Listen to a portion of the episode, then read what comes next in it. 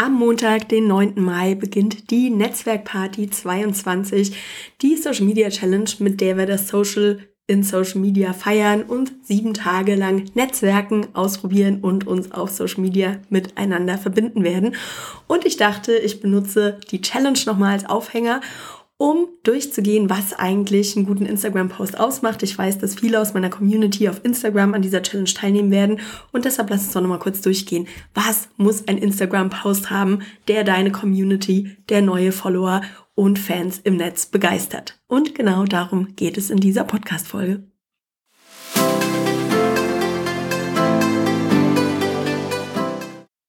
Herzlich willkommen zum Online Marketing Slam Podcast mit Anna Häusler.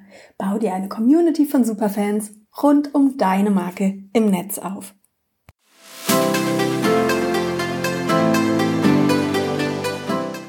Nummer eins: Beginn deinen Instagram-Post mit einer saftigen Überschrift, die deinen Lesern einen Grund gibt, weiterzulesen.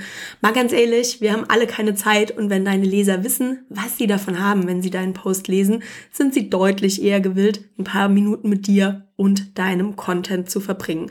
Damit die Überschrift so richtig ins Auge fällt, würde ich dir empfehlen, die vielleicht in Großbuchstaben zu schreiben und um noch so ein bisschen mehr Aufmerksamkeit abzugreifen, kannst du sie auch gerne mit Emojis einrahmen, die vielleicht inhaltlich zum Text passen oder die eng mit deinem Thema, mit deiner Marke verbunden sind. Punkt Nummer zwei, nutze Bullet Points, Emojis und Absätze, um deine Posts besser lesbar zu machen. Dein Leser sollten deinen Text auch an der Aldi-Kasse ganz einfach überfliegen können, während sie Klopapier, drei Konservendosen und zwei Packungen Orangensaft irgendwie balancieren. Ähm, ich glaube, da müssen wir uns einfach immer noch mal vor Augen führen, dass wir in den seltensten Fällen ganz gemütlich, konzentriert auf dem Sofa oder am Schreibtisch auf Instagram und auch auf allen anderen Social Media Netzwerken unterwegs sind, sondern dass das meistens irgendwie zwischen Tür und Angel passiert. Wir sind häufig so halb abgelenkt, ähm, sind eigentlich mit was anderem beschäftigt oder überbrücken vielleicht gerade auch eine kurze Pause oder so eine kleine Langweile.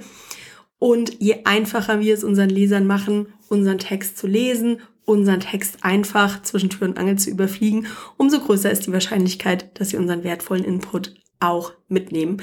Hier noch ein weiterer Punkt, versuch den Text so kurz und knackig wie möglich zu halten. Ich weiß, ähm, der Trend war jetzt eine ganze Weile, dass die Texte immer länger wurden, aber ein Instagram-Post ist definitiv nicht der richtige Ort, um den nächsten Harry Potter zu veröffentlichen und all dein Wissen zu einem Thema niederzulegen. Versuch es wirklich so kurz wie möglich zu halten. Damit tust du dir, aber vor allen Dingen auch deinen Kunden, deiner Community im Netz einen riesen Gefallen. Und Punkt Nummer drei, last but not least, beende deinen Post mit einem klaren Call to Action. Zu viele Optionen verwirren deine Leser und wenn sie verwirrt sind, machen sie ganz genau, dann machen sie erstmal nichts. Das heißt, es liegt an uns, den Kunden unserer Community im Netz kurz und knapp zu sagen, was sie als nächstes tun sollen und ähm, hier ist es auch sinnvoll, dass wir es ihnen so einfach wie möglich machen. Also, dass die Leute wirklich wenig nachdenken müssen, dass es ganz, ganz einfache kleine Handlungen sind.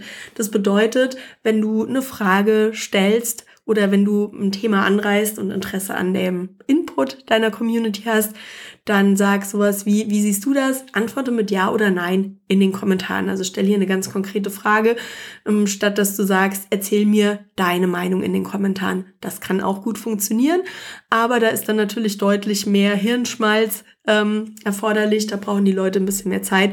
Und das kann gut sein, dass dadurch einfach ähm, die Kommentare leiden, dass die Leute dann eher darauf verzichten, bei dir unten drunter zu kommentieren. Denkt er auch immer noch mal an das Beispiel mit der Aldi-Kasse. Äh, mehr als fünf Sätze kann ich an der Aldi-Kasse mit dem Orangensaft unterm Arm kaum tippen.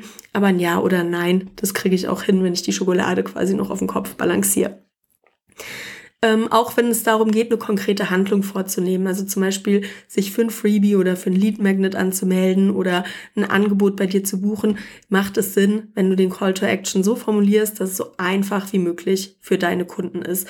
Auch wenn das manchmal bedeutet, dass du so ein bisschen mehr arbeiten musst. Gerade wenn es um so größere Geschichten geht, die sollen was bei dir buchen, die sollen sich für was einschreiben, ähm, mach es ihnen wirklich so einfach wie möglich und schreib nicht sowas wie klick auf den Link in der Bio und dann landest du auf einer Landingpage und dann musst du noch 25 Informationen angeben oder dich noch durch drei andere Seiten durchklicken und dann kannst du dich anmelden, sondern schreib sowas wie kommentiere mit deinem Lieblingsemoji und ich sende dir den Link, kommentiere mit deinem Lieblingsemoji und ich schicke dir den Link zu der Angebotsseite. Also hier bist auch du gefragt, geh auf deine Kunden, geh auf deine Community zu und mach es ihnen wirklich so einfach wie möglich, die Handlung, die du gerne von ihnen hättest, durchzuführen.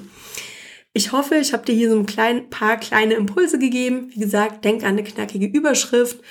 Versuch deinen Text kurz und knackig zu halten und den wirklich gut zu strukturieren, dass er auch schnell mal am Handy überflogen werden kann und beende deine Instagram-Posts mit einem klaren Call to Action und damit erhöhst du die Wahrscheinlichkeit, dass die Leute deine Texte lesen und dass sie sich vor allen Dingen aktiv mit deinem Content auf Instagram auseinandersetzen und liken, kommentieren oder anderweitig aktiv werden. Herzlichen Dank fürs Zuhören. Ich freue mich natürlich riesig, wenn du bei der Netzwerkparty 22 ab Montag, 9. Mai dabei bist und wenn ich hier deine äh, gut strukturierten, liebevoll geschriebenen Instagram-Posts in Action sehe.